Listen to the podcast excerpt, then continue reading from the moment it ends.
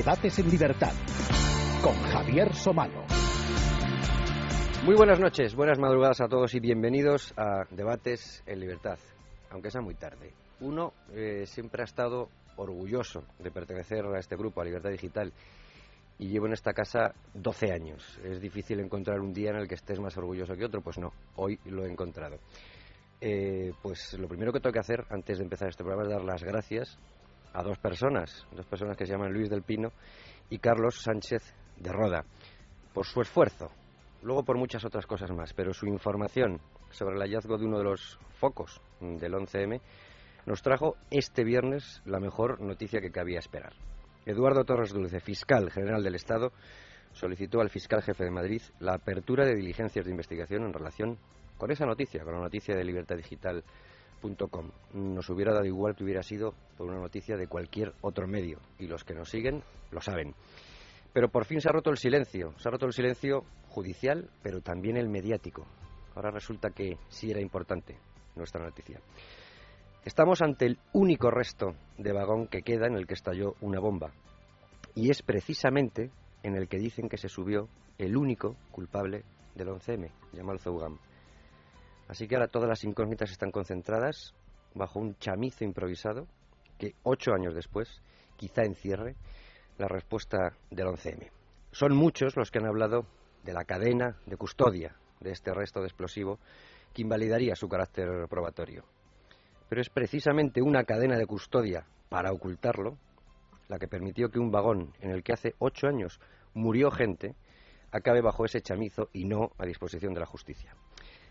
No importa el carácter probatorio químico, y por químico entiendan pues el poder sacar los componentes del explosivo o el físico, el comportamiento que pueda tener el metal ante distintos explosivos, que seguramente también nos dará que hablar.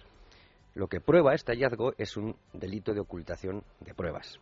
Y la cadena de custodia que hay que buscar, y en eso nos empeñaremos, es la que se engarzó precisamente para ocultarlo. Ocho años después, eh, creo que son ocho o nueve programas los que hemos dedicado en Debates en Libertad al 11M, monográficos, en muchísimos formatos. Bueno, pues este es otro, y los que tengan que venir, se lo aseguro. Luis del Pino, muy buenas noches. Muy buenas noches, don Javier. Para empezar, muchas gracias por buscar siempre lo que hay que buscar, que es eh, la verdad, sin más. Otra cosa no, pero pesados somos un rato. Muy, muy, muy pesados, sí, señor. Carlos Sánchez de Roda, muy buenas noches. Buenas noches. Y muchísimas gracias. Sí, eh, es un momento este realmente emocionante para los que hemos participado directamente en, la noticia que se ha producido estos días. Es un poco la culminación de, años de trabajo incluso, pero que al final pues hemos visto que han dado un fruto magnífico. Nos consta porque recuerdo muy bien esas noventa y tantas toneladas eh, de tren debidamente mm. inventariadas eh, por, por usted que en cualquier lugar del mundo y en cualquier medio de, comunicación tendrían que sobrecoger. Luego pondremos algunos ejemplos de materiales que se han conservado y que aquí no son conocidos, como el accidente del avión de Spanair o el metro de Valencia. Y sin embargo esas toneladas desaparecieron y como digo yo a veces eh, pasándome de bromista, hoy son pues lavadoras o la puerta de un coche o un frigorífico. Sí, esas 90 toneladas que, en su día pues, se notó que, faltaban, se detectó que, habían, que habían desaparecido, eh, realmente siempre fueron, vamos, siempre eran las toneladas de los trenes que se destruyeron. Pero siempre me quedó la duda de qué había pasado con las toneladas del tren de Santa Eugenia, porque en las toneladas que se vendieron a los chatarreros en su momento, y que figuran en el informe que, presentó Renfe en su momento, aparecen tres trenes nada más. El cuarto no aparece. O sea, y siempre yo había pensado que esas toneladas en algún sitio tenían que estar, porque no habrían ido a la chatarra.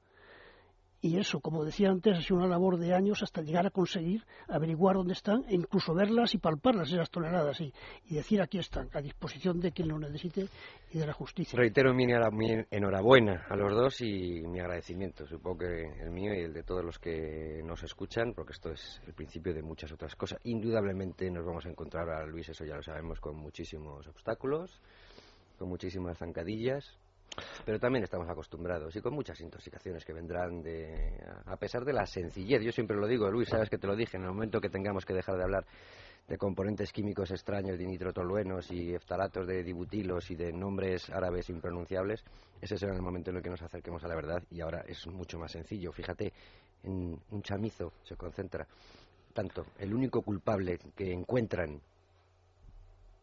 tres rumanos, eh, que gracias a una exclusiva del mundo nos dimos cuenta de cómo era ese testimonio, el único, dicen que estaba ahí, en ese tren, precisamente, en, en este vagón que ahora está bajo un chamizo. Como decías en la introducción, pues no sabemos qué dará de sí en cuanto a valor probatorio lo que se ha encontrado en el cobertizo. Pero lo que sí está claro es algo muy importante, que no es verdad, como se dijo, que se hubiera destruido absolutamente todo. Eso es lo que la policía científica le dijo a los peritos independientes que estaban investigando por orden del juez Gómez Bermúdez que había estallado en los trenes. Cuando solicitaron queremos ver algún foco de explosión porque los restos que nos han dado son minúsculos, están lavados con agua y acetona, esto no sirve para prácticamente nada, queremos ver los focos de explosión y dijeron, todos han ido a la fundición. Bueno, pues en el momento en que alguien de la policía científica le estaba diciendo a los peritos independientes eso, en ese momento la policía sabía ya desde al menos dos años que en, ese, eh, en esa empresa se guardaban restos de uno de los focos de explosión y lo sabía la Guardia Civil y lo sabía Renfe. Ahora empezaremos a atar eh, cabos, pero para no perder eh, la costumbre, Luis Fernando Quintero nos prepara, como siempre, una cronología, esta vez de los últimos acontecimientos, para tener la mente más clara y empezar a hilar o a engarzar esa cadena de custodia. 6 de junio de 2011. La Unión de Oficiales pide al magistrado Coro Cillán, que instruye la causa contra Sánchez Manzano, que estudie la relación de llamadas del teléfono móvil encontrado en la famosa mochila de Vallecas. Además, solicita la declaración de la forense Carmen Baladía. 9 de junio de 2011, solo unos días después, la titular del juzgado de instrucción número 43 de Madrid, Coro Cillán, demuestra estar decidida a averiguar qué ocurrió con otra de las incógnitas del caso, las toneladas de restos de los atentados del 11M, los trenes de la masacre. La magistrada pide a la Audiencia Nacional que aclare si consta que el juez Juan del Olmo ordenó que se destruyeran los trenes del 11M. 28 de octubre, Carmen Baladía, la forense que dirigió todas las labores de investigación y análisis de los cadáveres de la masacre, declara ante la juez Corocillán a instancias de la Unión de Oficiales, declara que ninguno de los 191 cadáveres a los que practicaron la autopsia de aquel 11 de marzo tenía restos de metralla. En la sentencia del 11M se daba como hecho probado que las mochilas de explosivos contenían metralla, clavos y tornillos concretamente. 8 de noviembre. El fiscal dice que los restos del 11M desaparecieron en la unidad de TEDAX de Sánchez Manzano. Se refiere a los trenes. El escrito supone un varapalo tras la decisión del fiscal de oponerse de nuevo al archivo de la causa. 6 de febrero de 2012. La causa contra Sánchez Manzano en manos de Coro Cillán sigue dando sus frutos pese a los intentos de prisa por linchar mediáticamente a la juez. En declaración judicial, un directivo de Renfe desvela que un alto mando policial autorizó a Renfe a desguazar uno de los trenes del 11M justo después de que un mando policial llamase a la empresa. Unos días después, el 10 de febrero de 2012, la Audiencia Provincial de Madrid dictaba el archivo definitivo de la causa abierta contra el que fuera el jefe de los TEAX del 11M, Juan Jesús Sánchez Manzano. Supone un duro jarro de agua fría tanto para los investigadores que se afanaban por descubrir la verdad de lo que sucedió, como para las asociaciones de víctimas personadas en la causa que comienzan a ver casi imposible que una investigación judicial aclarase lo que sucedió aquel jueves maldito. 28 de febrero de 2012, Libertad Digital publica el hallazgo de uno de los focos de explosión del 11M en un cobertizo de Madrid. Las autoridades competentes dijeron a los peritos en su día que todos los restos de los trenes habían sido destruidos, pero en un cobertizo de Villaverde, Luis del Pino y Carlos Sánchez de Roda encuentran el vagón en el que estalló la bomba de la estación de Santa Eugenia. 2 de marzo de 2012. El fiscal general del Estado, Eduardo Torres Dulce, declara a preguntas de Radio que ha ordenado la apertura de diligencias para investigar los restos hallados por Libertad Digital. ¿Será esta la pieza definitiva que logre reabrir el caso del 11M? Pues así lo espero, Luis Fernando Quintero, que, que, lo sea. Y si no, pues otra. Pero nosotros no vamos a parar de buscar. Bueno, vamos a empezar por esto de los focos, que al principio parece que la gente no tenía muy claro qué es un foco de explosión, qué es un vagón, etcétera, etcétera. Y como ustedes dos conocen muy bien cómo se destruyeron los trenes, pues quiero que me lo cuenten. Una cronología, cómo se empezaron a destruir los trenes, cuál fue el primer tren que se destruyó, qué se empezó a hacer con esos restos. Carlos. Sí, los trenes, eh, bueno, todos sabemos que fue el 11 de marzo por la mañana cuando ocurrió el atentado, cuando se produjeron las explosiones. Los trenes se mantuvieron de todo el día 11 en sus lugares de, donde habían explotado. Y ahí estuvieron haciendo las labores de atención a las víctimas y, la primera recogida de, de muestras por los TEDx. A partir de las 10 de la noche, aproximadamente, Renfe mm, pidió la autorización para despejar las vías, cosa que es normal en todo accidente, en toda interrupción de vía. La labor de Renfe después de atender a las víctimas es el reanudar el servicio cuanto antes. se vuelva a la normalidad Exactamente. tráfico ferroviario, es normal. Exactamente. Entonces se empezó esa misma noche a despejar las vías y a retirar los trenes. El primero que se retira es el de Santa Eugenia, precisamente.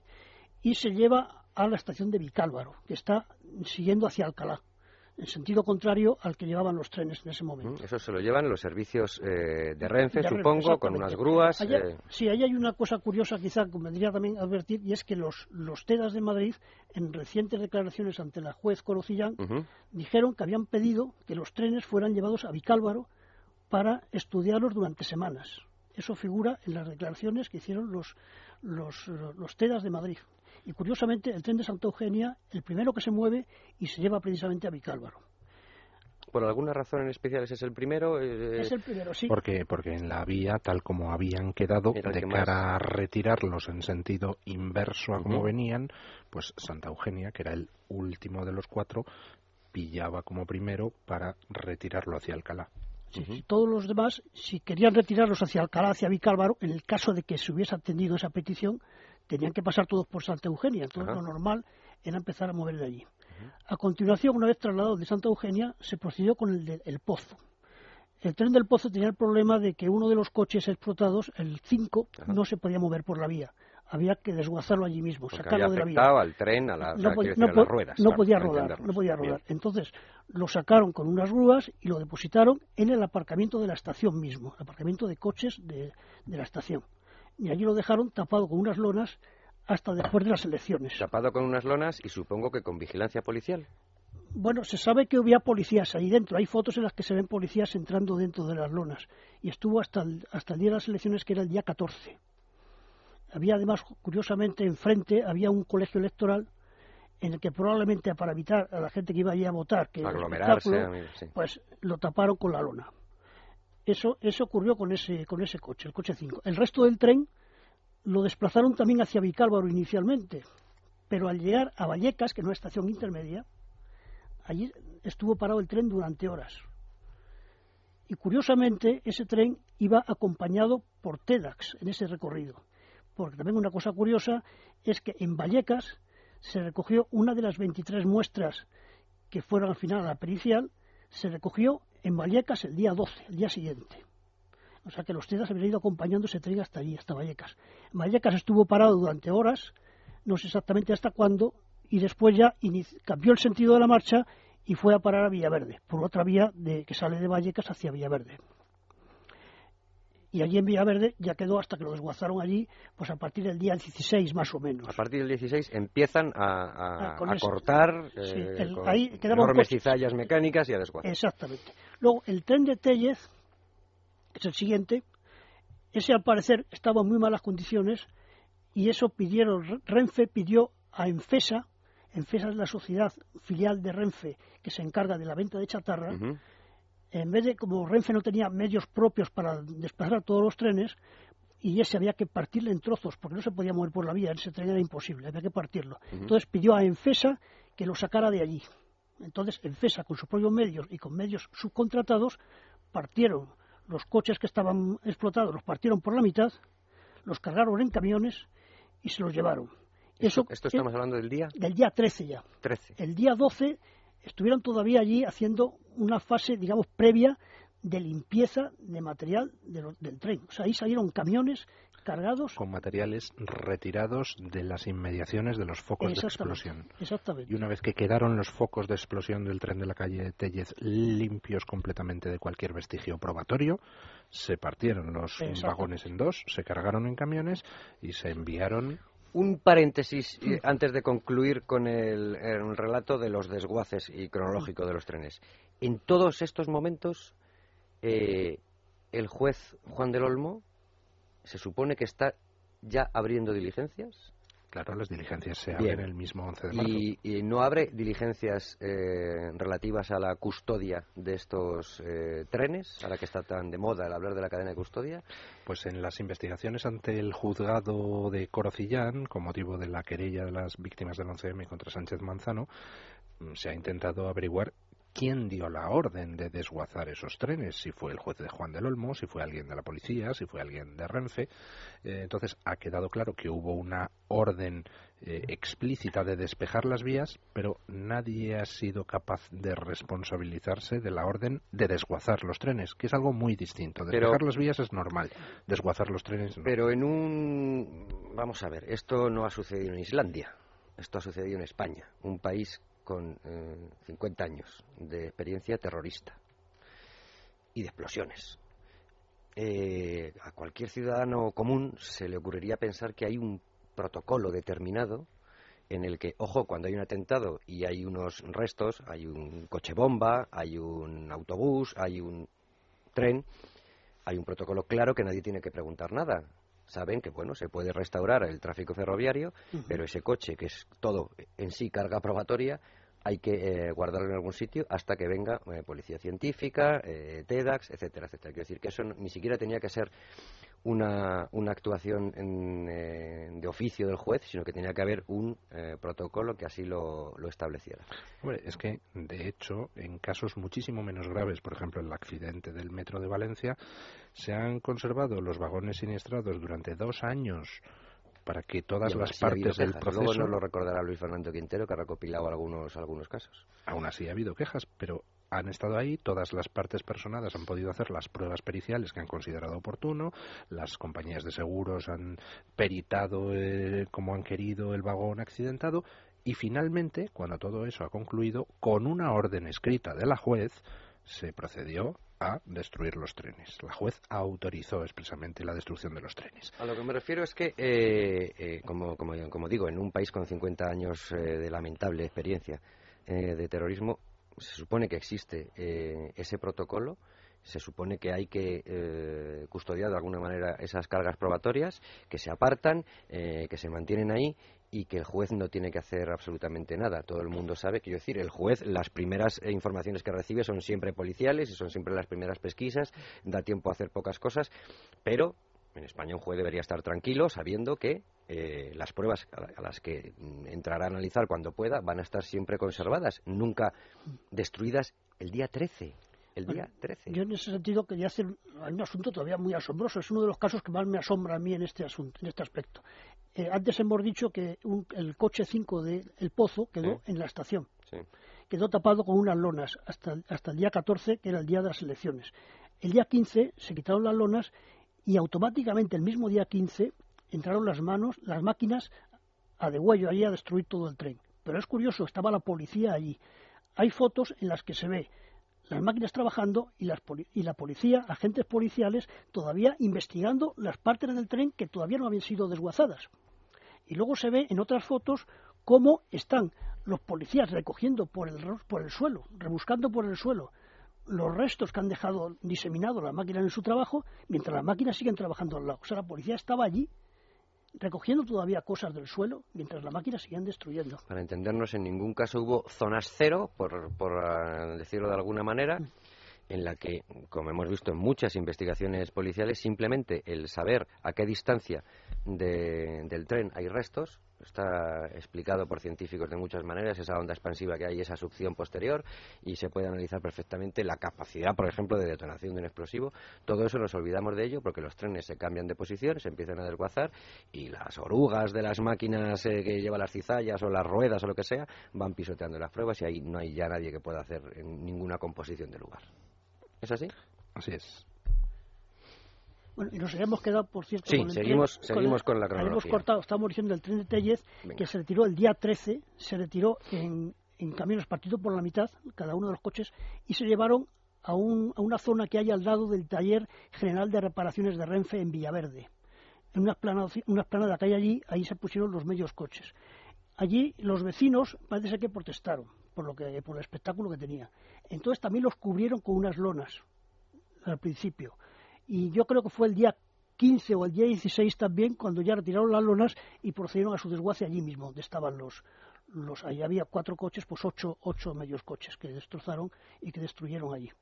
Y luego el de Atocha, el de Atocha sí se lo llevaron entero por la vía y se lo llevaron también a Santa Catalina. O sea, circulando. Circulando por la vía. Fue una labor complicadísima porque estaba el, tren en unas condiciones pésimas. ¿Cuántos coches de ese convoy estaban, estaban eh, cuatro. afectados? Habían cuatro, los, los tres de cola y el primero. Y, y, entonces ese, ese tren se trasladó durante el día 12, a lo largo del día 12, pero durante todo el día duró el traslado, a pesar de que estaba Santa Catalina, debe estar a 4 o 5 kilómetros, no estaba Ujú. más, está muy cerquita. Pero eh, utilizaron incluso una cosa que los ferroviarios llaman diploris, que son como unas ruedas suplementarias. Cuando las propias ruedas del tren están rotas o están estropeadas, bloqueadas, se sí. les ponen unos ejes que se llaman diploris que se utilizaron allí para trasladarlo. Y ese tren se llevó hasta Santa Catalina. Yo conozco, vamos, esa es la anécdota de que al que estaba allí de, gerente de Santa Catalina, que estaba al cargo de la estación, le avisaron por la mañana que tenía que habilitar una vía allí para poner el tren.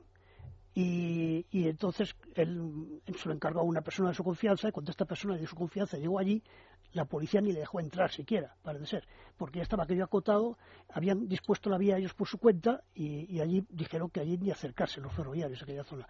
Eso es en Santa Catalina, como digo. Y allí desguazaron los cuatro coches. Con lo cual, pues aproximadamente hacia el 17 de marzo, de los eh, nueve, perdón, de los diez vagones donde había estallado una bomba, más otro vagón donde se encontró una mochila sin estallar y los TEDx la hicieron detonar dentro del propio vagón, de esos 10 más uno, 11 vagones explosionados, 10 habían ya quedado completamente desguazados el día 17 de marzo, seis días después del atentado. Desguazados quiere decir reducidos a trozos que fueron llevados en camiones a alguna fundición. Y luego quedó un único vagón, que es el de Santa Eugenia, que en lugar de ser desguazado, por motivos que ignoramos, se conservó primero en Vicálvaro durante varios meses, mientras Renfe pedía presupuesto de reparación, y posteriormente, el 11 de septiembre de 2004, se traslada desde Vicálvaro hasta los talleres de Tafesa en Villaverde, la, la empresa Tafesa, que fue la que se encargó físicamente de la reparación de ese tren. Déjame volver un momento atrás, Luis. Tú dices el 17 de marzo, era una fecha que te iba a preguntar. El 17 de marzo eh, nos hemos quedado sin sin, escenarios del crimen, Sin sí. escenarios del crimen, sin, eh, sin nada para, para investigar. Eh, vamos a recordar cómo se llevan eh, esos restos. eh, hablaba antes Carlos en, en trailers, en camiones, de alguna manera, a convertirlo en chatarra. ¿Cómo es? eh, ¿Cómo son esos Bueno. momentos en los que se llevan? ¿A dónde se llevan? ¿Todos al mismo sitio? Sí. eh, dónde se separa lo que es chatarra de los materiales de revestimiento interior y que no son chatarra, eh, de que, quizá hay que incinerar, o cómo se hace esa separación de restos. Sí, eso hay una empresa, como decía antes, eh, una filial de Renfe que se llama Enfesa, que es la que se encarga de la venta no solo de chatarra, sino del material inútil. Todo el material inútil que, que Renfe ya no necesita, pues esta empresa se encarga de comercializarlo. O sea, incluso se venden trenes nuevos que a Renfe ya no les sirven porque han quedado ya anticuados, pues venden a otras administraciones. Y concretamente venden la chatarra. Y, y normalmente la chatarra la vende a empresas de- como Lisa, que es una empresa de pues que se dedica al reciclado del material. Y entonces se lo lleva en camiones de la propia empresa Lisa a, los- a sus centros que tienen en Mejorada del Campo. Hay uno de ellos que creo que fue allí donde se llevó casi todo. Y esos restos ya se llevan como cualquier resto. Esos Sí. restos ya no requieren de una Sí. escolta policial ni nada, por el estilo. En absoluto. Eso ya se lleva, la Renfe lo vende y la empresa lo- que lo ha comprado al peso, pues se lo lleva. No sé cómo lo pesa, imagino que cada, los propios camiones que lo llevan se pesarán en básculas para ver qué Sí. es lo que llevan y luego ya se hacen ellos cargo del asunto y, y hacen ya con, la, con el material lo que ellos crean oportuno, ya es suyo, ya la, la empresa eh, que recicla el material, ese material es suyo y hace con él lo que quiera, trata de sacarle mayor provecho Y posible. los restos de fundición, que fueron algunos pues a la, a la creo que fue, ¿no? La, la- la de la carretera de Toledo, que son fundiciones, etcétera. ¿Eso sigue el mismo camino? Bueno, ¿No hay- eso, eso yo me imagino que, que se trata de las, del material, de las pertenencias que se recogieron de los trenes creo que será eso, imagino, Luis, que, que se separan primero lo que es metálico de lo que se puede incinerar. Y ahí lo que se puede incinerar se lleva a la incineradora de Valdemín Gómez, Gómez. y los, eh, los elementos que son metálicos, puede ser por, pero pertenencias de los viajeros, puede haber relojes, puede haber eh, teléfonos, todo, ese tipo de cosas que en un momento dado el juez del Lomo ordenó que se destruyeran muy pronto, yo no me acuerdo bien de la fecha, no sé si Luis se acuerda. Eh, aproximadamente en mayo, un mes y medio. Muy, pronto fue. Efectos personales. Pero, ahí vale, una cosa son los, los trenes, que se desguazan todos menos uno que se ordena reparar, y los restos de ese uno son los que han aparecido Pero ahora. antes de desguazarlos, supongo que los vacían de efectos personales. los bolsos, mochilas. Claro, eso, eso se hizo en las, en las propias estaciones. En las propias estaciones, nada más producirse el atentado, a lo largo del 11M, y pues, se retira todo lo que se encuentra: documentos, libros, eh, juguetes, mantas, todo eso se retiró. Y entonces, los trenes, por un lado, fueron desguazados, menos el de Santa Eugenia que se reparó, y luego todas esas pertenencias de las víctimas, eh, pues las que se pudieron, se devolvieron a los familiares de las víctimas. Lógicamente, pues una cartera con documentos es fácil de devolver y ya está, pero otras cosas no. Otras cosas no, pero de hecho, pues en, en IFEMA estuvieron expuestas las pertenencias durante bastante tiempo para que las víctimas pudieran reconocer. ¿Cuánto tiempo? Pues eh, no lo sé exactamente, pero creo recordar que ha habido víctimas que fueron a finales del mes de marzo o allí. Eh, o sea, estuvieron tiempo suficiente.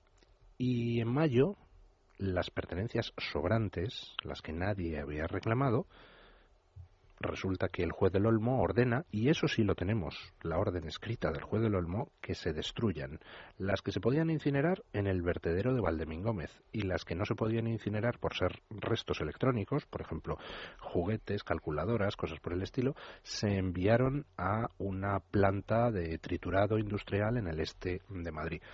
Y la verdad es que el episodio pues es escandaloso porque en Valdemín Gómez se incineraron, tú decías antes, eh, hombre, hay restos que son fácilmente mm, reconocibles, se sabe a quién pertenecen, documentos y tal. No, no, en el vertedero de Valdemín Gómez se incineraron hasta carnés de identidad porque consta en el listado de incineración. sí, sí, pone usted cara de sorpresa, pero, es que eso es así. una cosa que se sabe a quién pertenece porque es su documento nacional de pues, identidad. Pues consta en las actas de incineración en Valdemín Gómez que se incineraron algunos documentos perfectamente reconocibles, es decir, atribuibles a personas concretas.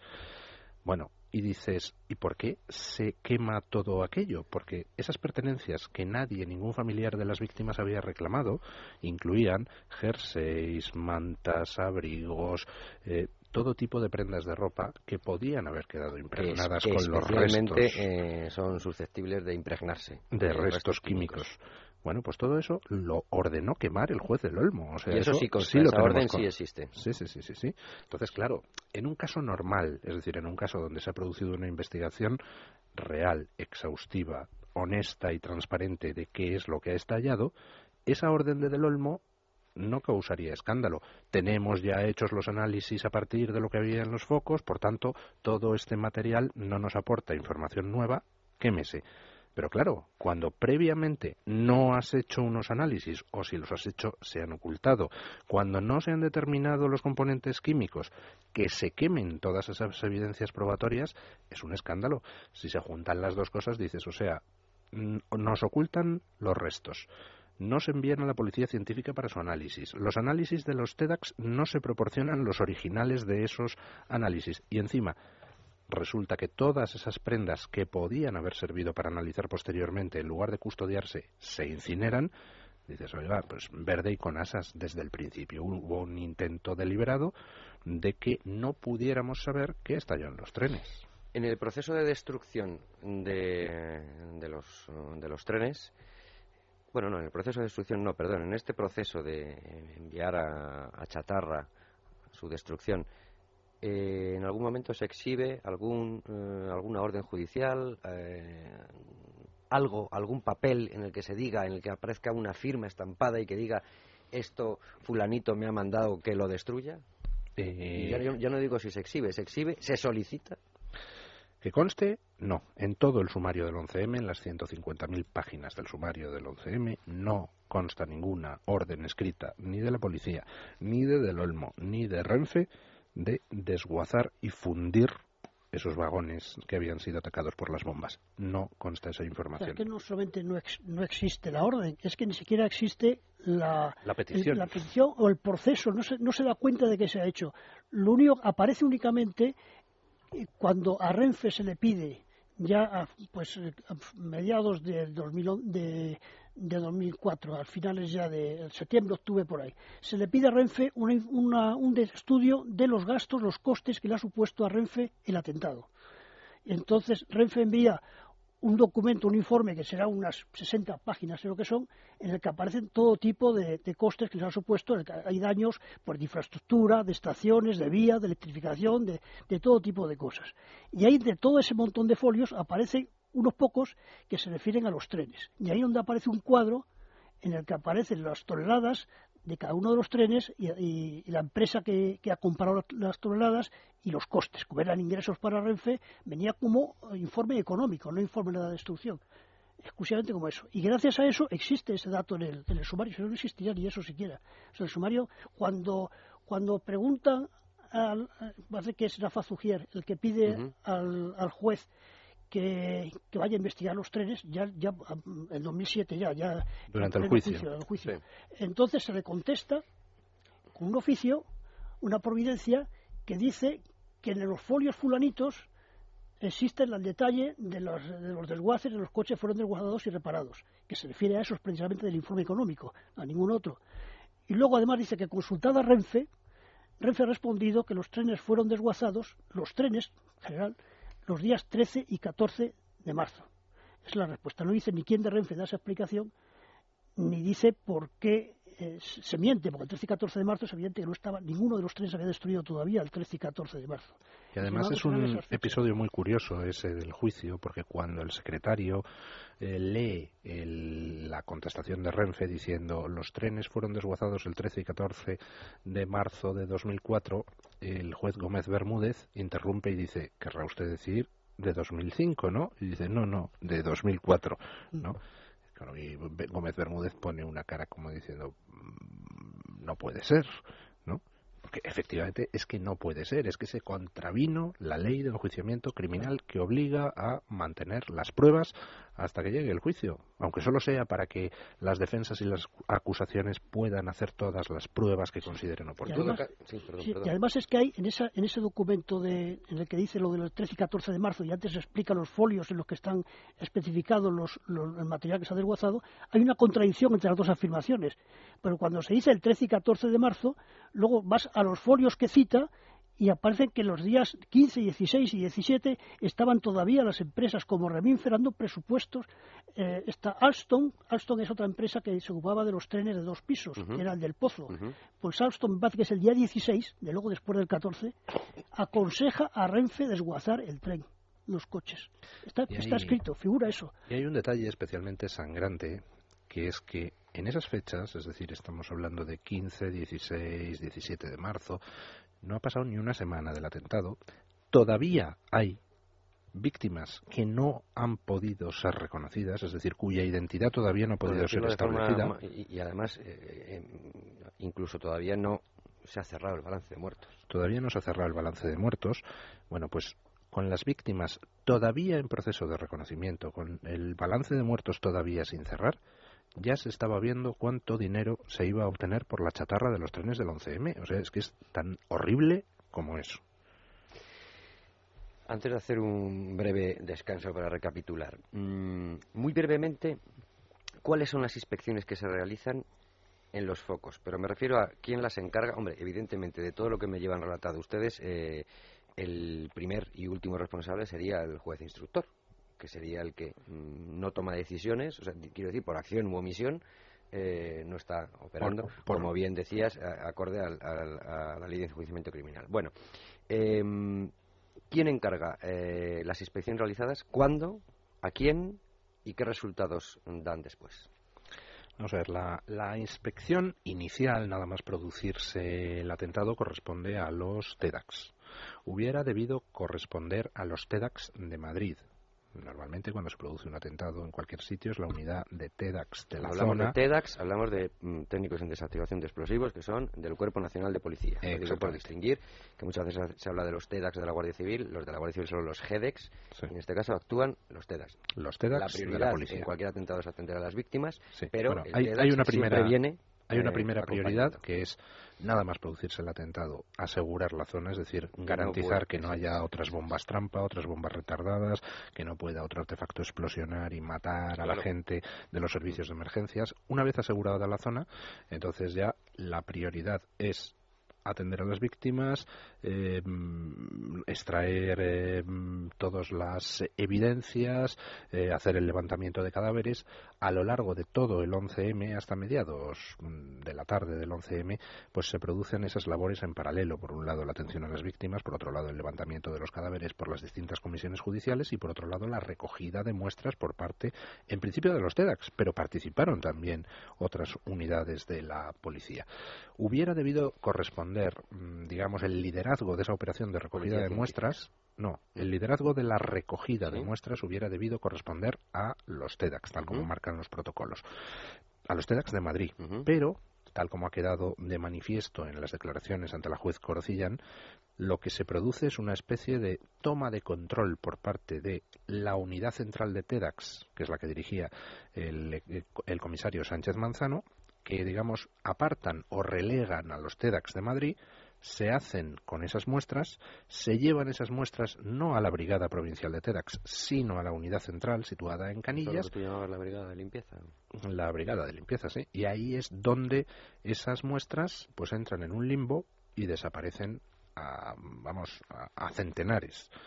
Allí, en- de todas formas, admitiendo que se hubieran llevado las muestras allí, que ya era una primera irregularidad, esas muestras tendrían que haber ido a la policía científica para su análisis mediante los carísimos equipos que tiene la policía científica con el fin de determinar los componentes del explosivo y sin embargo se vuelve a incumplir el protocolo, no se mandan las muestras a la policía científica, se las quedan los TEDx, hacen al parecer unos análisis utilizando medios bastante más rudimentarios y tercera violación del protocolo. Esos análisis, aunque fuera con medios rudimentarios, tampoco se incorporan al sumario. Es decir, no se incorpora al sumario un informe diciendo muestra número uno procedente del foco tal, contiene los siguientes componentes, patatín, patatán, patatán. Eso no se llega a adjuntar al sumario y en lugar de ello, el 27 de abril, es decir, mes y medio después del atentado, la unidad central de TEDx emite un informe firmado por el señor Sánchez Manzano y su jefa de laboratorio diciendo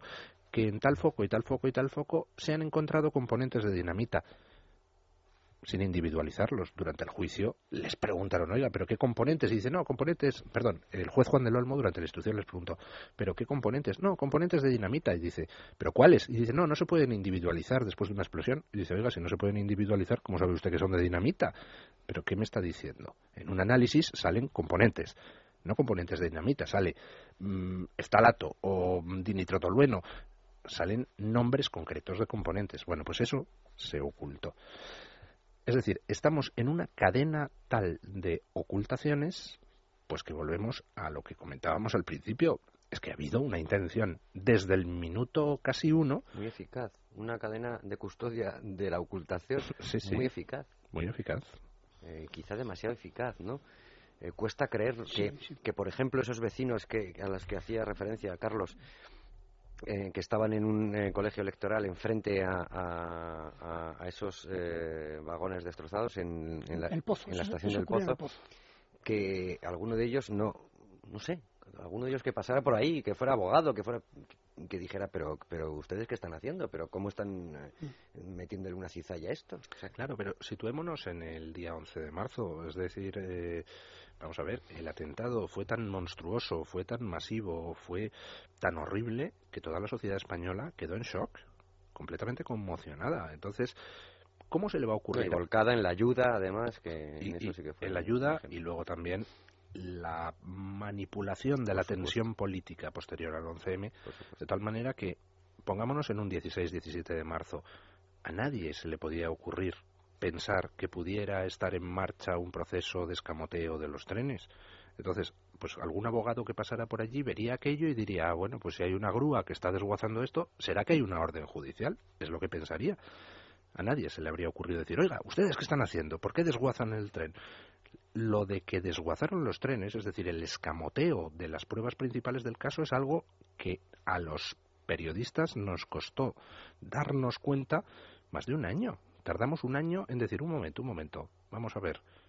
Aquí, por un lado, empiezan a aparecer irregularidades sobre las pruebas del caso mochila de Vallecas, furgoneta Kangoo, em, la furgoneta, eh, perdón, el coche Skoda Fabia, empiezan a aparecer irregularidades sobre las pruebas principales del caso. Además, resulta que todas esas pruebas principales del caso aparecen fuera de los trenes, muchas de ellas en comisaría, y por otro lado, en el otro lado de la balanza, resulta que los escenarios originales fueron destruidos. Dices, hombre, aquí ha habido una sustitución masiva. Es lo que siempre me ha, me ha irritado mucho. Luis, sabes que te lo he dicho. Eh, todas las pruebas que condujeron a detenciones, eh, todos, todos los restos de explosivo que condujeron a detenciones no provocaron muertos. No habían provocado muertos. ¿No? Eran, por decirlo de alguna forma, y lo hemos dicho aquí muchas veces, restos inocentes. De los restos que mataron eh, no ocurría nada y mientras miles de personas estaban en, eh, bajo los balcones de la sede del Partido Popular en la calle Genova 13 diciendo quién ha sido, quién ha sido, quién ha sido, los otros se lo llevaban, se lo llevaban, se lo llevaban y nos quedábamos sin, sin prueba alguna, aunque nos hayamos dado cuenta, como dices tú, algún año después y tengamos que esperar al octavo aniversario para saber eh, qué hacer con ese único foco. Permítame que me haga una pregunta a lo mejor es una pregunta excesivamente, mm, en fin, eh, rocambolesca, pero aquellas personas manifestándose delante de los balcones de la calle Génova mm, fueron movilizadas precisamente para que nuestra vista se centrara allí, mientras por otro lado se llevaban esos trenes hacia el desguace? Es la pregunta que yo me hago. Pues eh, tiene pocas respuestas o solo, o solo, o solo una. Hacemos una brevísima pausa y continuamos. Debates en libertad con Javier Somano. La pregunta que hacía Luis del Pino, no sé, será la, no sé qué número hará en las preguntas que se hace Luis del Pino eh, ante el micrófono o, escritas. Lleva miles de preguntas. Se van contestando. Algunas, se van ¿eh, contestando, sí. Pero claro, eh, cuando hablábamos de por reconstruir otra vez lo que lo que significa la sentencia y después el auto del Tribunal Supremo, se dice, vamos a ver, autor intelectual no hay eh, lo de que los autores son mm, los muertos, no me lo venda usted, que eso no. Aparte de eso, el Tribunal Supremo ha dicho que no se puede atribuir a ninguno de los de Leganés la colocación de ninguna bomba. Exactamente. Y entonces queda uno, eh, que es Jamal Zougan, ¿cuántos años? 40 cárcel? 40 y tantos mil años de cárcel. Eh, fundamentado en, el, testimonio de tres de tres rumanos, que fue una exclusiva del diario El Mundo.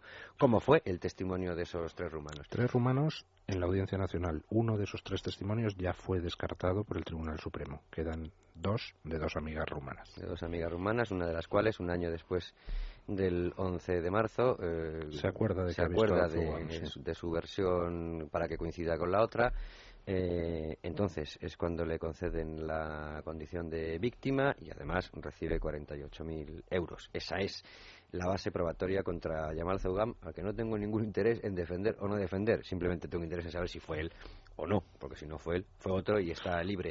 Pero Luis, es que eh, casualidades eh, por las preguntas que tú te sueles hacer, me la hago yo ahora y a lo mejor es una pregunta estúpida. Qué gran casualidad, tenemos el único foco, del, el único foco que queda del vagón en el que dicen que viajaba Yamal Zaugam. Pues tenemos efectivamente esa casualidad. Yo, la verdad, no sé si es una mera casualidad o si hay algún tipo de mm, razón por la cual ese vagón precisamente se quisiera conservar. No tengo ni idea. De hecho, no sabemos por qué el vagón de Santa Eugenia se conservó. Porque lo natural hubiera sido que lo hubieran puestos a desguazar que lo desguacen igual que los otros. Carlos, es eh, para recordar también a los oyentes, en el tren de Santa Eugenia ese es el único eh, vagón afectado. Es el que ocupaba el cuarto lugar. Y además una cosa curiosa en ese sentido, como está diciendo Luis, es eh, el único pero además que se ignoró. Vamos, estaba figuraba en el sumario, pero hasta el año 2008, que yo sepa, nadie, ni siquiera en el juicio, en todo el tiempo del juicio, nadie dijo que ese tren, ni lo insinuó, que ese tren no se había destruido eso figuraba en, había que estudiarse el sumario, ver el informe de Renfe y comprobar entre buscar ahí entre líneas y comprobar que eso no se había destruido. Entonces eso yo lo escribí en el blog de Luis del Pino en, el año 2008 en, en, abril o mayo. Yo creo que fue la primera vez que se dijo, yo no tenía noticia de ninguno anterior que se hubiese dicho. Luego en el juicio jamás se comentó ese caso. Es en, es en, 2008 cuando sale por primera vez, y es, y es Carlos Sánchez de Roda el que se da cuenta de ello, eh, la información de que un momento, un momento, de los vagones hay uno que fue reparado y que está circulando todavía. Y de hecho, pues eh, se le hicieron fotografías a ese vagón y aquello pues causó una cierta sorpresa.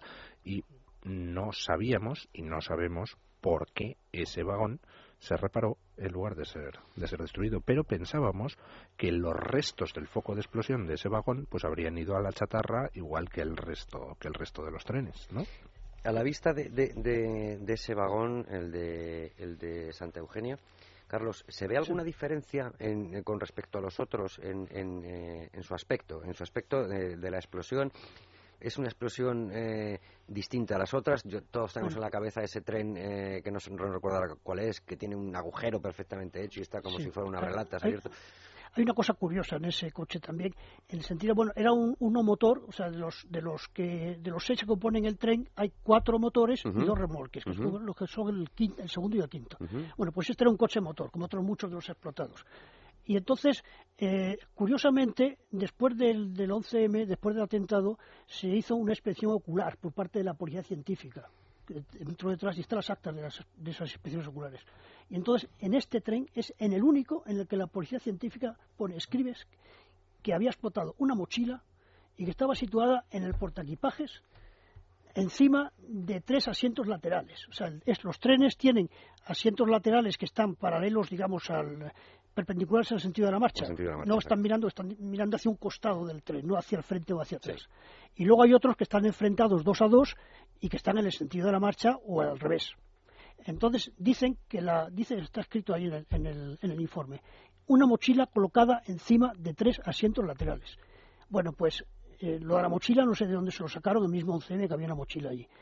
Y luego la, explosión no ocurrió encima de tres asientos laterales, sino encima de un grupo de cuatro asientos, como es fácilmente demostrable por las fotos que hay. Y de hecho, un año después del atentado, dos policías y dos guardias civiles hacen una especie de macroinforme de explosivos para Del Olmo, y en ese macroinforme de explosivos para Del Olmo, efectivamente se sitúa, como dice Carlos Sánchez de Roda, el foco eh, superior en el portaequipajes situado encima de esos asientos normales, no de los laterales. Pero ojo. Eh, si, si, me aclaro, porque eh, es el primero en el que dices, Carlos, que, se habla de que es una mochila. Es el único. Es el único en el que se dice que es una mochila. De los informes que hay del mismo, del informe que hay que se llama, parece que es inspección ocular, parece que se llama. Una vez que han entrado los TEDAS, han entrado los jueces al levantamiento de cadáveres. Solo se dice mochila en este coche. En ese se dice únicamente mochila y es en el único en el que se sitúa además la mochila. ¿Y en el resto qué se dice? Pues en el que explotó la bomba. En el resto no, no, no, hay, no hay situación. En esta hay situación errónea y además se dice no se sabe por qué, que ha sido una mochila, como, como lo podían saber si eso había explosionado. Y además otra cosa es que eh, se dice que está puesta arriba en el portaequipajes. En el suelo del tren hay un cráter que tampoco lo mencionan en absoluto. Probablemente estará en los restos que están allí conservados ahora en Tafesa, ahí se podrá ver el cráter con toda seguridad. Entonces, eso invalida la posición, a mi modo de ver, de que la explosión se produjera arriba. Yo creo más bien que se produjo abajo. Como hay otro caso de, en Atocha, que hay un cráter muy parecido, y ahí han situado ya, no en el, informe previo, sino el informe ya posterior que se hizo, lo sitúan abajo, en el suelo, la, bomba, ya que estaba debajo del asiento. Sí, hay uno, otro de los participantes. ¿Se hacen eh, poniendo la hora? En la que se, Mm. quiero decir, las inspecciones Sí. oculares acompañan Sí, sí, una data, una, una hora Mm. en la que se hacen. Normalmente, sí. O sea, si las pusiéramos todas en orden, Mm. eh, evidentemente son varios grupos lo que lo hacen, habría muchas que coincidirían, pero podríamos decir, ¿cuál fue la primera inspección ocular que se hizo? ¿Se Sí, podría saber? Sí, yo creo que sí se puede saber. Se puede saber, pero vamos, en este momento eh, no lo sé, tendría que consultarlo. Habría que- habría. No, lo digo porque si es la primera vez que aparece la mochila y la mochila es la gran protagonista de, de este engaño, a lo mejor era, Lo que pasa que también es era el patrón, es el, es el tren de Santa Eugenia. Con respecto a lo que decía Carlos Sánchez de Roda, eh, lo que estaba eh, comentando es que otro de los aspectos extraños es que parece que hay un doble foco de explosión. Otro de los participantes en el blog en Libertad Digital, Lookfor, localizó pues ese segundo segundo agujero en el, en el suelo de tal manera que parece o bien que era una bomba con una direccionalidad extraña o bien que hubiera habido un artefacto arriba y otro abajo. Esa es la sensación que da por mm, el examen de las fotografías disponibles. Entonces, como decía Carlos, mm, pues hombre, ahí en el eh, cobertizo de Tafesa están precisamente los restos de esa zona que tantas incógnitas Solo sé que Luis del Pino no tendría que hacerse estas preguntas si ese tren eh, estuviera, eh, hubiera sido eh, custodiado por la policía y se hubieran podido hacer todo tipo de pruebas, eh, no solo químicas, y aunque no supieran hacer las químicas, pues por ejemplo, pruebas físicas de, de- de- de mecánica, de saber por qué provoca un- un- una abolladura arriba y un cráter abajo. eh, y eso te puede dar eh, muchas pistas de lo que de lo que estalló. Además, hay una cosa también importante en este asunto y es que el año siguiente, en 2005, en marzo abril me parece que es, el juez del Olmo ordena hacer una inspección, un, un informe pericial de las explosiones, entre otras muchas cosas. Ahí mete en el saco muchas cosas. ¿En el año? 2005. ¿Y cómo ordena que se haga? ¿Viendo fotos? Eh, bueno, pues lo que dicen en el juicio los peritos esos a los que le ordena Del Olmo hacer ese informe es que, como ha transcurrido tanto tiempo, pues que se tienen que basar en fotos y en los vídeos existentes. Y bueno, pues en base a eso se hace un informe que realmente lo único que hace es situar dentro de cada vagón dónde estaba presuntamente la bomba en cuestión y que no resuelve realmente nada. Se limita a dar por válido todos esos análisis que habían sido hechos eh, absolutamente de forma extraña en los primeros momentos después de producida la masacre y no aclara nada de nada hasta el punto que el juez Gómez Bermúdez empieza el juicio y antes de empezar el juicio lo primero que hace es ordenar que se haga una macropericial de explosivos precisamente para responder a todas las incógnitas que se habían planteado porque eh, ahí se pusieron sobre la mesa multitud de contradicciones por parte de los medios de investigación independientes antes del juicio y ya claro pues, no era mm, sostenible lo que Del Olmo había dejado hecho ¿no? Sí. Y además había otra cosa, que los, los peritos que hicieron, que pusieron ese informe, pues lo presentaron, fueron nombrados por policía y guardia civil. Estaba, eran dos de cada, de cada, de cada tipo. Hicieron el informe ese en el que no aparece, digamos, el que no pudieron utilizar los trenes porque ya no existían. yo ahora estoy eh, tratando de ponerme el pellejo de varias personas, eh, lo justo, ¿eh? Eh, Javier Gómez Bermúdez, eh, voy a hacer una pericial, eh, vamos, sin que, que no tiene antecedentes en la, en la historia jurídica y pericial en España, grabado las 24 horas con cámaras, tal, y en ningún momento se pregunta sobre qué va a hacer esa pericial. Eh, lo va a hacer sobre gramos, lo hacer en eso no se pregunta y dice pero hombre eh, con ese carácter que exhibió en, en, en, en, las sesiones del juicio pero hombre y estos son los restos que yo voy a analizar pero y dónde hay más trenes dónde hay algo algo tendrá que haber no pasa nada vamos a vamos a, al peso más o menos desde cuánto estamos hablando lo que tuvieron que no, al peso, al peso las distintas las distintas muestras, pues no sé, unos, unos poquitos kilos, pero de residuo eh, analizable, analizable pues no llegaba a un gramo, no, no, no llegaba Eran menores a un gramo. a un gramo. Sí. Menores a un gramo. De residuo analizable, sí. O sea, con eso tuvieron que trabajar los peritos nombrados por el juez Gómez Bermúdez. Y mientras ellos trabajaban con eso, resulta que en un eh, hangar de una empresa subcontratista de Renfe había toneladas de restos. Dices, oye, y resulta que eso lo sabía, como antes ha dicho Carlos, la policía y la Guardia Civil, porque lo sabía y no se comunica. Carlos, resulta extraño o a toro pasado esto es decirlo muy fácil y todos caeríamos en la misma forma de actuar, en la, tendríamos la misma actitud. Claro, ahora eh, todos sabemos muchas cosas, pero en aquel entonces resulta extraño, al menos a ti te resulta extraño que ningún trabajador eh, de Renfe, de los que eh, sabían esa existencia, dijera, oiga, ¿por qué se pelean ustedes tanto por, por los restos y aquí hay toneladas? Bueno, o no eh, caes en ello o Sí, bueno, de entrada no eran de Renfe, o sea, porque... Bueno, de Renfe me refiero es- era con acceso- con acceso a- es una, una empresa que es que es una, una, una empresa privada. sí sí que subcontrata ta- Tafesa, Tafesa, no Enfesa. Tafesa, Tafesa, perdón, Sí, sí. me equivoco. Bueno, me refiero, me, refiero a los que tenían conocimiento de, de que Sí. eso estaba allí, que a lo mejor ni siquiera lo tenían, que era eso, ¿no? O sea, simplemente sabían que era un montón de chatarra. Sí, eh, no sé, exactamente no puedo, no sé exactamente cómo pudo ocurrir eso. O sea, que, eh, yo- allí. Y además es que, como hemos eh, comentado en la noticia, cuando dimos la noticia, el cobertizo en el que está guardada esa chatarra se construyó en 2007, aproximadamente después de terminar la vista oral del juicio y antes de la sentencia. Fue cuando se construyó el cobertizo en el que está metida la chatarra. O sea que antes debía estar amontonada por allí en algún rincón y al parecer, pues, oculta, no sé ¿Por qué? ¿Por qué se le hace un cobertizo a una cosa que nadie ha encontrado todavía? Porque parece que te lo ponen la marquita en la diana para que luego vosotros encontréis a través de una vista aérea de Google Earth. Antes no estaba, miren en qué fecha y miren en qué fecha sí está. Caray, Y justo además- eh, cuando termina la vista oral y empieza la- eh, el, Y además es un cobertizo, como se de la pueden ver por las fotos, que es bastante chapucero como Sí. está hecho. Unas chapas allí, o sea que tampoco se hizo una ocultación, digamos, alguien que quiera ocultar realmente algo no hace eso. Es una cosa muy curiosa, es una cosa misteriosa de por qué se hizo eso. No tengo explicación para ello. Yo tampoco. Yo, hombre, tengo mi, mi hipótesis, pero puede ser perfectamente errónea.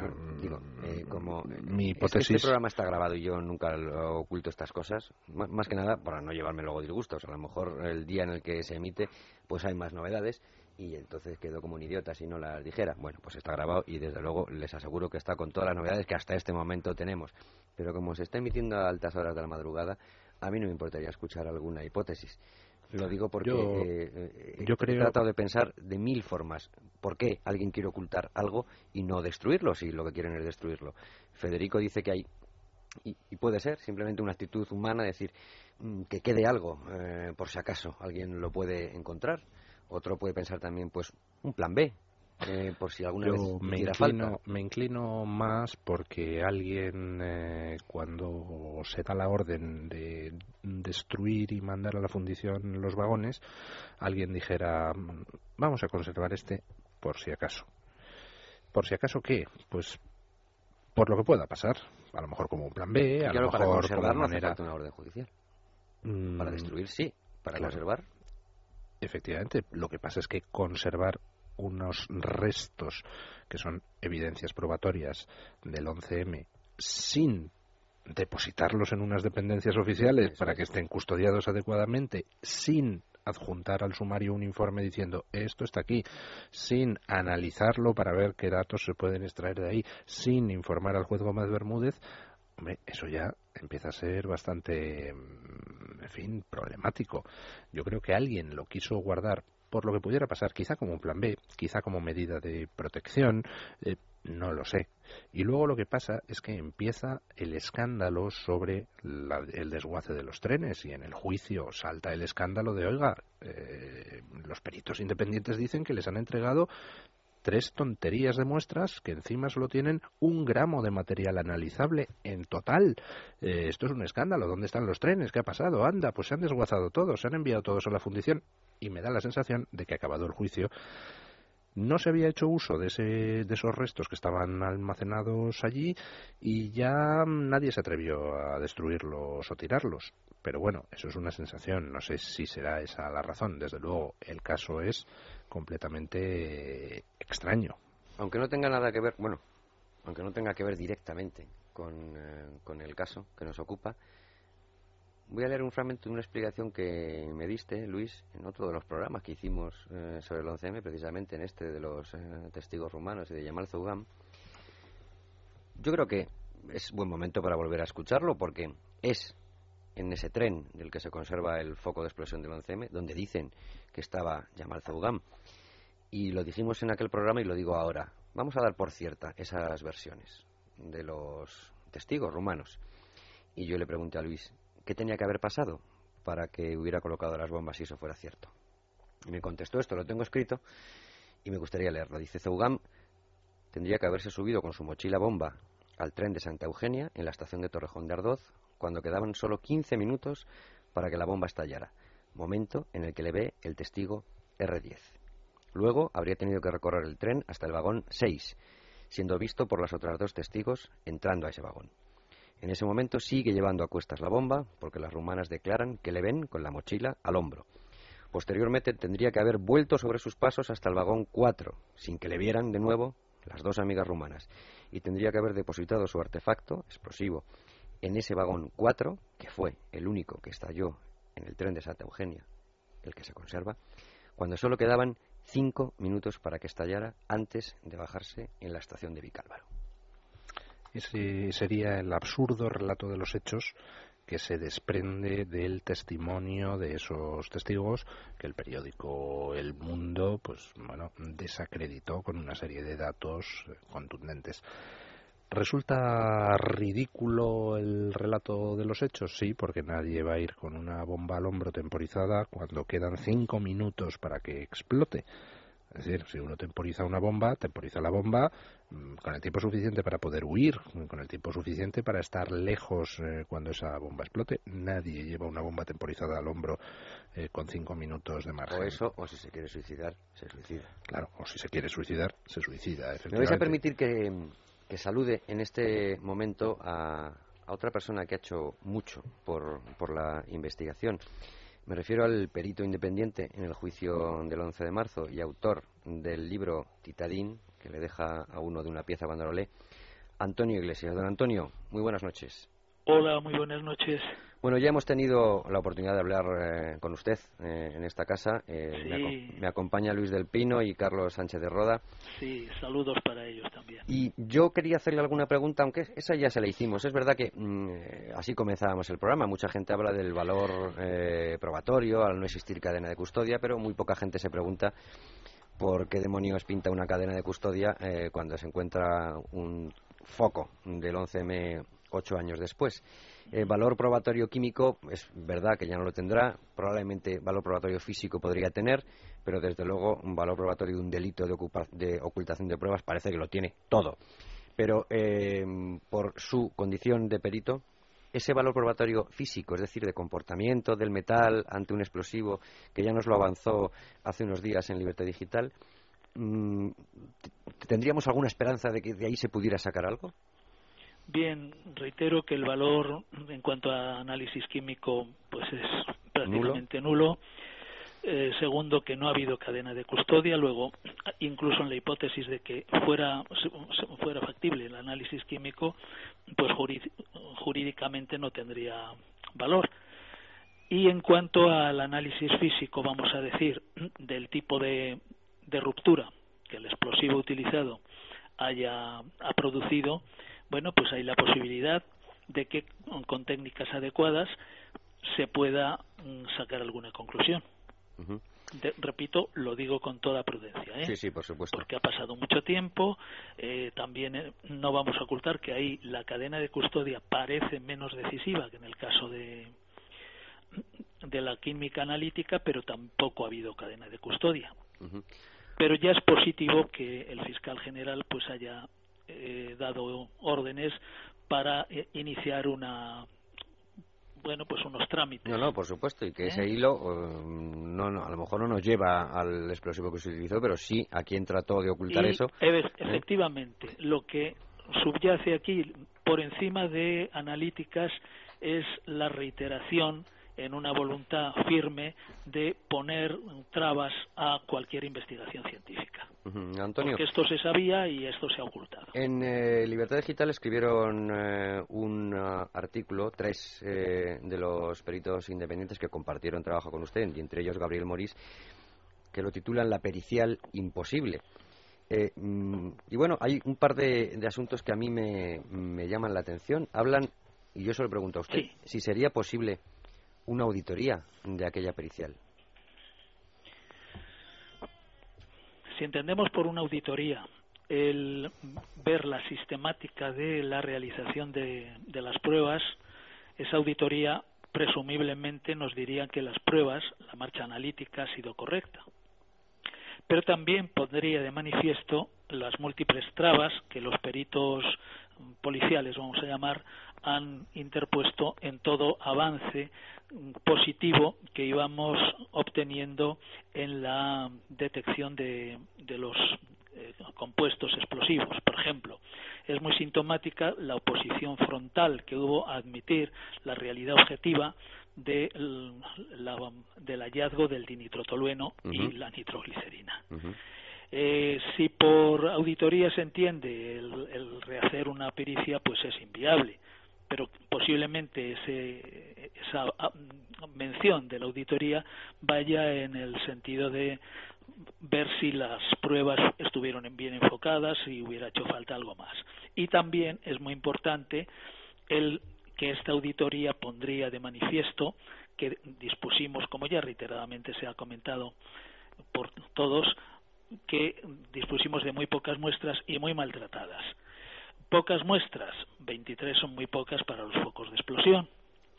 Eh, maltratadas porque fueron lavadas con agua y acetona y no se conservó los estos restos de lavado que hicieron los TEDAS en la mañana o en, la misma jornada del 11M. Eso es irregular. ¿Eh? Eso, es tremendamente irregular. Y es muy irregular también, y esto no sé si se ha prestado la atención que, que yo le, le, imputo, es muy irregular que eh, los TEDAS tardaran seis semanas en responder al juez del Olmo, cuando ya del Olmo les, les preguntó, bueno, díganme ustedes los resultados de sus análisis. Y saltan componentes genéricos de la dinamita, lo cual mueve no a risa porque es una situación muy trágica, pero es una respuesta extremadamente vaga y que sugiere alguna ocultación de algo que vieron y que no convenía decir. ¿Por qué dicen eh, estos peritos? No sé si he respondido a su pregunta. Sí, sí, por supuesto, por supuesto que sí. ¿Por qué dicen estos tres peritos en Libertad Digital, que también me ha llamado la atención, que convendría ahora revisar aquellas grabaciones? Y supongo que incluido eh, ese corte que hubo en un momento. Bueno, pues sí, eh, desde luego que convendría reiterar lo que eh, ya se ha puesto en, en, los medios de comunicación. El Mundo sacó, obtuvo la bueno pues las grabaciones de los improperios que el jefe de la pericia, el señor Vega, profirió cuando se sintió engañado por los TEDAS y dijo, ahora me voy a cagar en la madre que los parió, cuando pusimos de manifiesto que había aparecido dinitrotolueno. Esto ha salido ya reiteradamente, me parece que fue en BO7 y ha salido en el mundo, no sé si en Libertad Digital también, me parece que también, no quiero omitir la, intervención de ninguno de estos medios que son los únicos que se están ocupando debidamente de informar a la ciudadanía de lo que pasó en el OCM. Antonio, eh, yo a un, a un científico jamás le pediré que haga conjeturas porque es eh, una contradicción.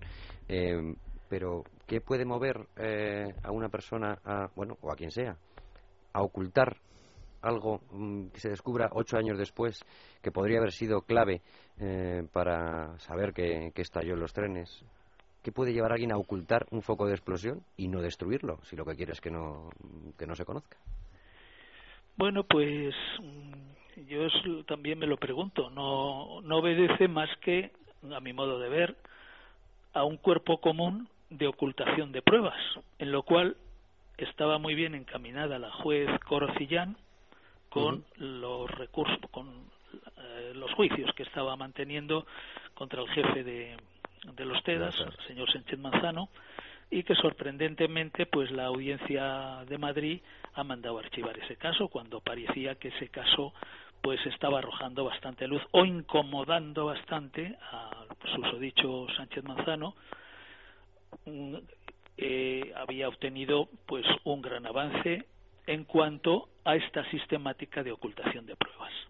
Entonces es sorprendente que cuando el caso está a punto de aflorar eh, para conclusiones más exactas, pues lo manden a archivar. Don Antonio Iglesias, muchísimas gracias por eh, ayudarnos a comprender eh, este, este caso, que yo creo que no es un caso de exclusivas periodísticas, ni mucho menos, sino de saber la verdad La diga quien la diga y, y por, su trabajo en esa pericial y por su trabajo en ese libro que tanto contribuyó también pues a agitar algunas conciencias y por lo menos a que uno se enterara de las cosas que pasaron. Lo que pasa es que hay muchos que no quieren enterarse. Bueno, cada vez son menos. Yo creo que cada vez son menos. Es la esperanza que tenemos. Muchas gracias, don Antonio, por atendernos. Gracias a ustedes.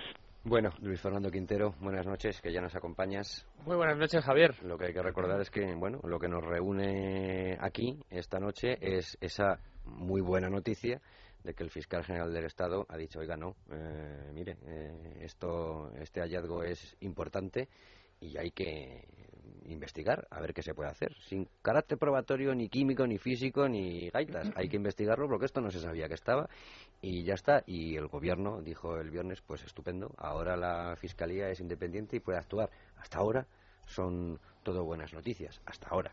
Hasta ahora son buenas noticias. recordar alguna de esas eh, sí, no, de hecho, eh, te iba a proponer que, si queréis, podíamos escuchar aquel momento, aquel minuto en el que eh, leen la pregunta de nuestra compañera Cristina. Porque esto no es una rueda de prensa, es un desayuno informativo. Foro Nueva Sociedad eh, ofrece un desayuno informativo con el fiscal general del Estado, don Eduardo Torres Dulce. En el turno de preguntas, como suele ser habitual en estos foros, pues los periodistas pasan las preguntas a los organizadores y estos las trasladan al invitado. Y este era el momento en el que se leía la pregunta de nuestra compañera Cristina Altuna. Cristina Altuna, de Es Radio, tras el hallazgo de uno de los focos de explosión del 11M, cree que la Fiscalía debería actuar, que se debería investigar. Ayer solicité del fiscal jefe de Madrid la apertura de unas diligencias de investigación en relación con, una, con la aparición de la noticia de, uno, de unos restos ferroviarios en un almacén de una empresa de Madrid, en Villaverde, si no recuerdo mal.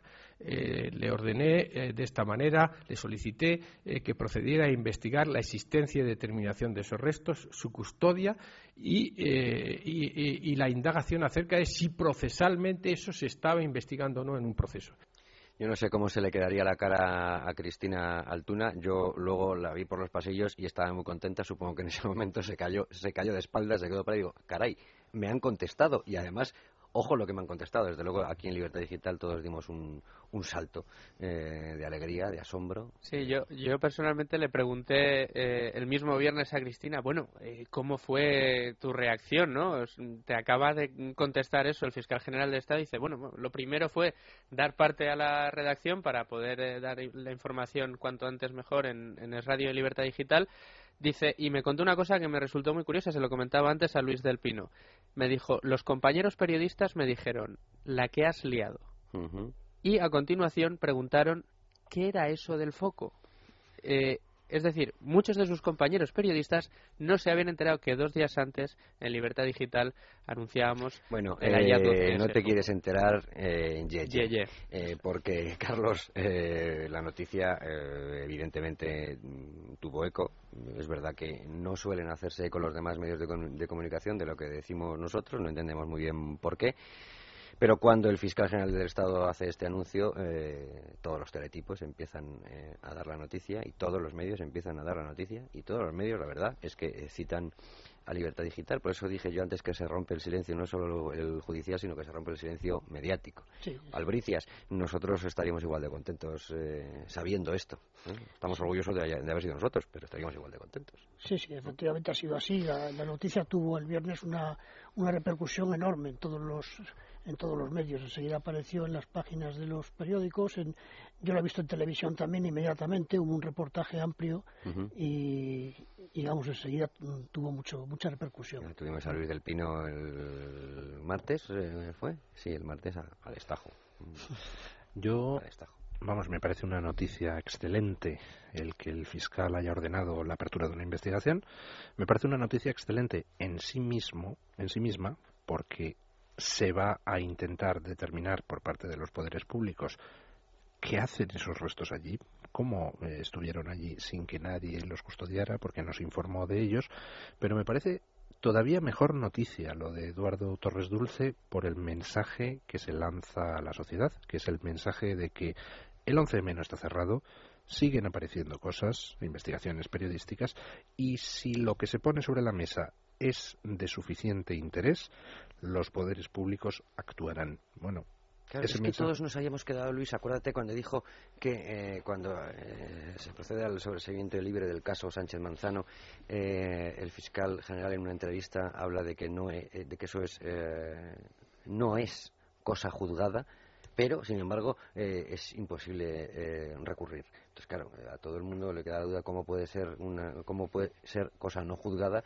y a la vez no poder recurrirse, ¿no? Pero Claro, em, yo me hago preguntas de ciudadano de a pie, Luis, y cuando se habla de nuevas posibilidades, porque también le preguntaron al actual jefe de la sala de lo penal de la Audiencia Nacional, al juez grande Marlasca, y claro, cuando una persona, por ejemplo, ha perdido un familiar en ese tren y después ve eh, estas imágenes, ve esta noticia, puede pedir algo en algún tribunal, puede denunciar. Lo digo por esas circunstancias nuevas de las que hablaba Marlasca. Caray, si esto no son circunstancias nuevas, yo creo que se han puesto circunstancias nuevas desde que acabara el eh, juicio en julio de 2007 sobre la mesa apaletadas. O sea, hemos sacado informaciones que es que son demoledoras. Por ejemplo, la ausencia de metralla en los cuerpos de las víctimas, que doña Carmen Baladía, forense del 11M, confirmó ante la juez Corocillán, es que solo eso ya debería obligar a una reapertura inmediata del sumario. Entonces, ¿qué pasa? Hasta el momento hemos estado en una situación de bloqueo total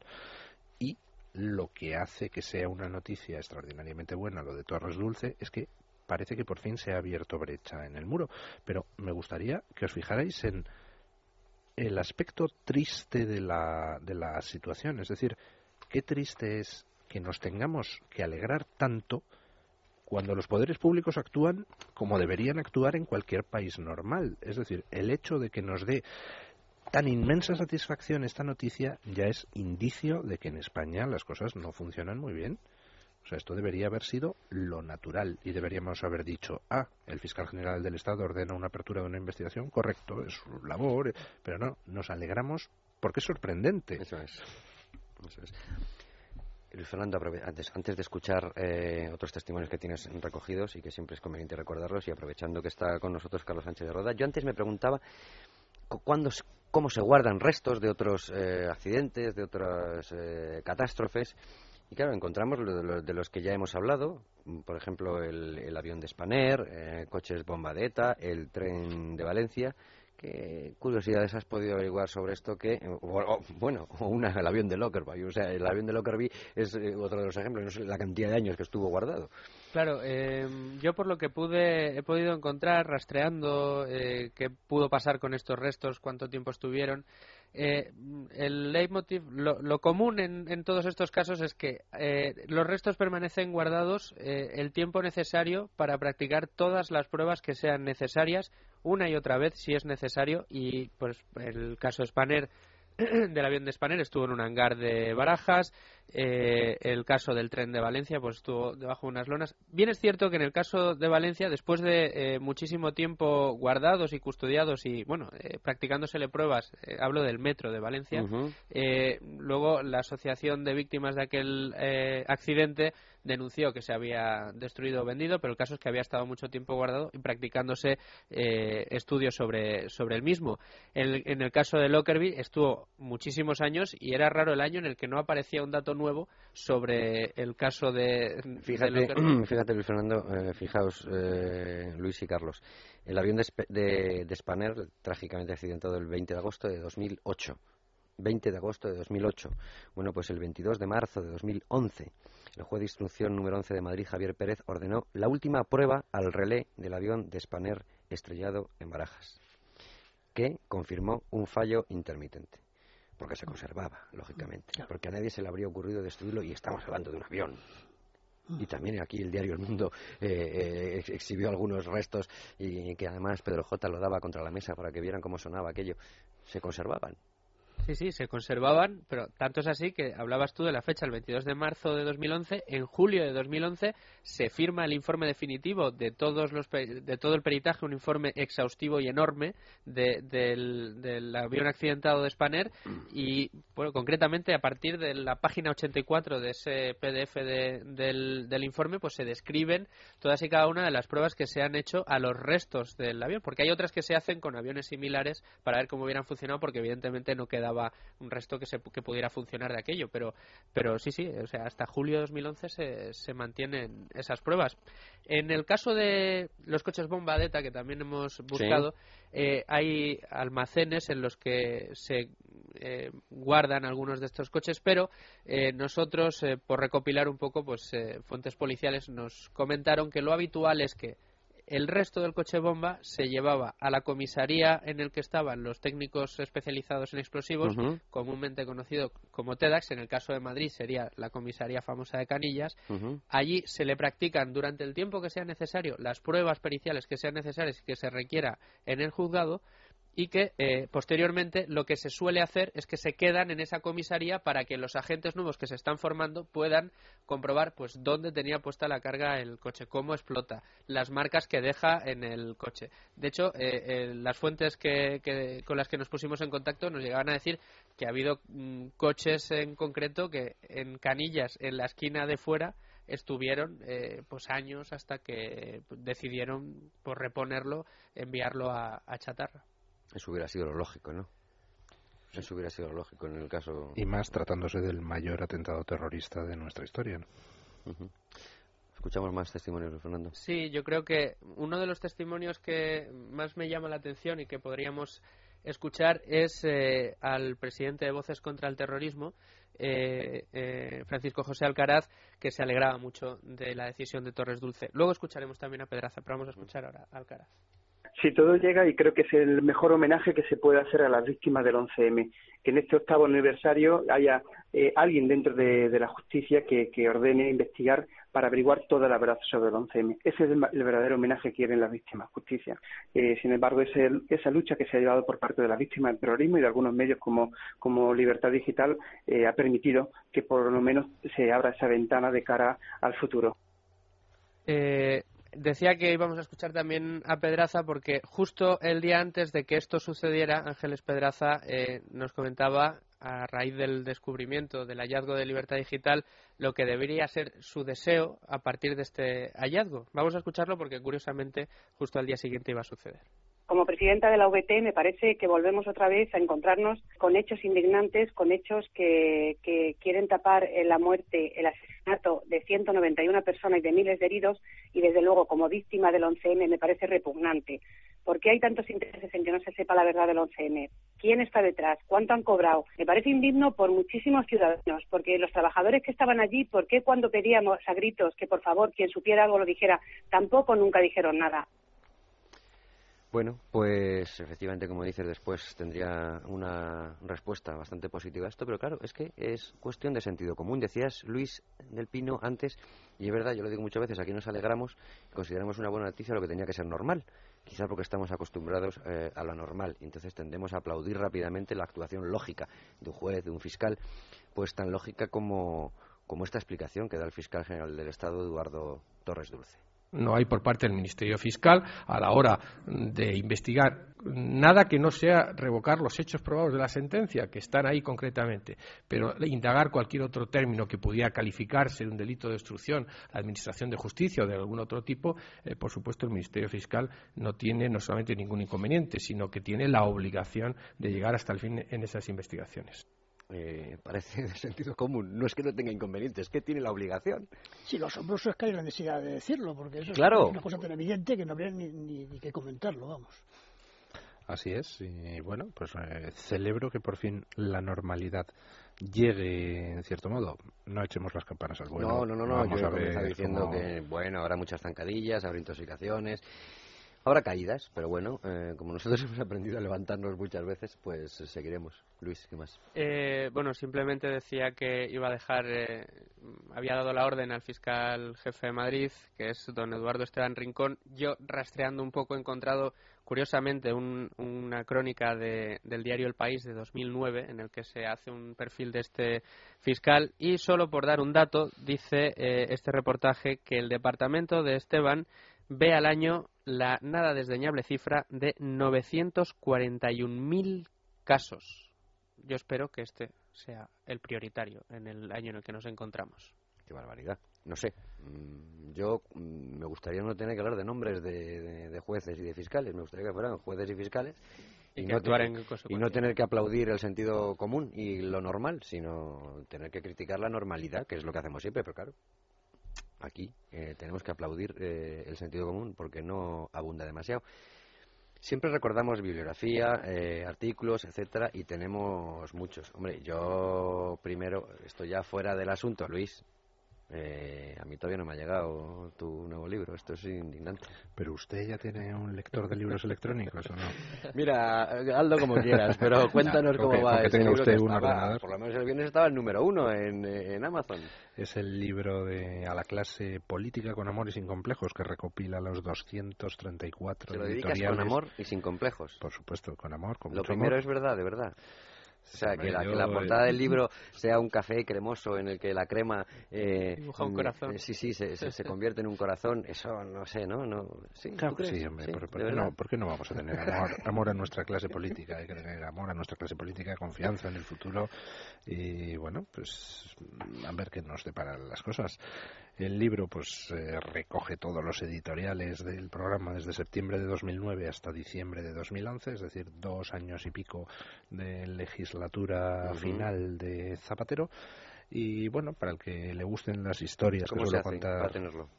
¿Cómo se hace para detenerlo? Muy fácil. Entras en amazon.es, das en la casilla de buscar a Luis del Pino o Sin Complejos y allí te sale el libro. Y si tienes un lector Kindle, pues te lo lees en tu Kindle. Si no, pues te lo lees en tu iPad.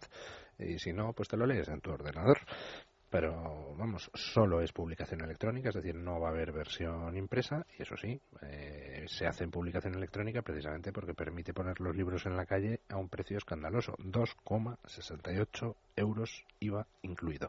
Eso, con versión impresa, un libro de O sea, que 800 es- páginas es O sea, imposible. que es para entrar a comprar seis o siete y decir uno para mí y regalo otro si quedo estupendamente a mis amigos que tengan el iPad o el lector Kindle. No sigo porque pues no entiendo mucho estas cosas. Yo, perdóname, pero sigo siendo de los que se chupa el dedo y pasa la hoja y hace una marca en la esquina para saber por dónde va. Pero bueno, Las tabletas varias. pero como nos gusta mucho dar lecturas y aunque sean habituales y ya conocidas por todos, eh, ha- hace un repaso muy rapidito. Muy rapidito, pues eh, lo primero, libertad digital, ahí están las noticias, ahí están los eh, artículos de opinión. Para hacer un repaso, eh, documentos, tenemos el auto de la eh, audiencia provincial con el sobreseimiento del caso de Manzano, tenemos el buscador del juicio del 11M, buscador de noticias del 11M, el especial de libertad digital sobre el 11M, también tenemos la sentencia de aquel juicio, eh, tenemos libros, eh, La cuarta trama, 11M, La venganza, eh, 11M, golpe de régimen, Las mentiras del 11M, Enigmas del 11M, Titadín, que hemos hablado de él, Ujú. eh, por supuesto, con amor y sin complejos a los políticos de, de Luis Sí, del porque hay Pino. algunas que están dedicadas al 11. Eh, muchas de ellas. Eh, noticias también tendremos eh, colgadas en la página web de, de Debates en Libertad. O artículos de opinión, muchos, incluido el último tuyo, el único vagón del único culpable. Bueno, ese no me lo destaques. Y por supuesto guardaremos como oro en paño eh, esa noticia que tanto nos alegró, firmada por Luis del Pino y Carlos Sánchez de Roda, hallado el- uno de los focos de explosión del 11M, que yo cuando la vi el titular mm, lo miraba de arriba abajo y digo, qué simple es y cuántas cosas dice. ¿Qué, qué- qué- qué me pides, Luis? Yo, diez segundillos simplemente para dar las gracias a tanta gente que ha ayudado a que las investigaciones llevaran, llegaran a buen puerto, incluyendo pues a trabajadores de la empresa donde han Por aparecido los restos, porque gracias a informaciones anónimas que nos llegan eh, de vez en cuando, pues a veces las investigaciones culminan y sale algo importante. Muchas gracias, señores. Gracias, eh, Carlos de Roda, Luis del Pino, Luis Fernando Quintero, Aaron Arce, muchas gracias. Y eh, a todos ustedes les espero. La próxima semana, sí, nos hemos adelantado al aniversario del 11M. Eh, los sindicatos intentan eh, quedárselo. Intentan eh, emular ocho años después esa toma de las calles que había, precisamente contra el gobierno, al que se contribuyó a, desalojar del poder con unos atentados en los que murieron 192 personas han tenido la poca vergüenza de querer eh, homenajear a las víctimas mientras protestan por la reforma laboral. Bueno, allá ellos. Yo no estoy de acuerdo en que se haya dejado esa fecha, no sé lo que sucederá de aquí a entonces, espero eh, que no sea en esa fecha, pero nosotros nos hemos adelantado porque teníamos la obligación de adelantarnos por una vez con una buena noticia que espero que se convierta en el principio de muchas otras buenas noticias que nos lleven a la verdad del 11M. Gracias a todos y hasta la semana que viene. Debates en libertad con Javier Somano.